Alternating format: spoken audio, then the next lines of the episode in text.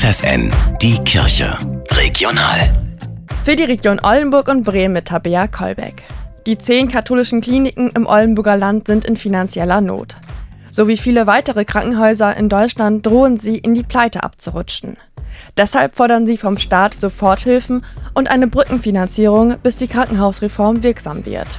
Auch das St. Elisabeth Krankenhaus in Damme ist davon betroffen, sagt Geschäftsführerin des Krankenhauses Claudia Konrad und nennt dafür ganz konkrete Ursachen. Wir haben Tarifsteigerungen, Mehrkosten im Personalbereich von 3,8 Millionen, die in keinster Weise refinanziert sind. Das gesamte Thema der gestiegenen Sachkosten ist immer noch nicht ausgeglichen. Ich sag mal, die Inflationskostenausgleiche, die wir jetzt noch mal bekommen, gleicht es nicht aus. Doch nicht allein die Tarifsteigerungen sorgen dafür, dafür, dass die Personalkosten steigen.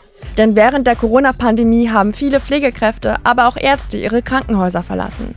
Die Folge ist ein akuter Fachkräftemangel, sagt Ingo Penner, Geschäftsführer des Bernhard-Hospitals in Brake. Wir können diese Lücken im Moment nur über Honorarärzte und Honorarpflegepersonal zu fast dreifachen Kosten decken. Und das ist natürlich das Problem.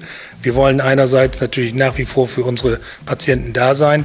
Andererseits drohen aber eben auch tatsächlich Stationsschließungen, weil wir das Personal nicht mehr vorhalten können. Bleibt die finanzielle Hilfe aus, dann haben die Krankenhäuser in der Region kaum eine Überlebenschance. Die Hauptleidtragenden sind dann die Menschen, die im Oldenburger Land leben. Sie müssen künftig weite Wege auf sich nehmen, wenn sie ein Krankenhaus benötigen.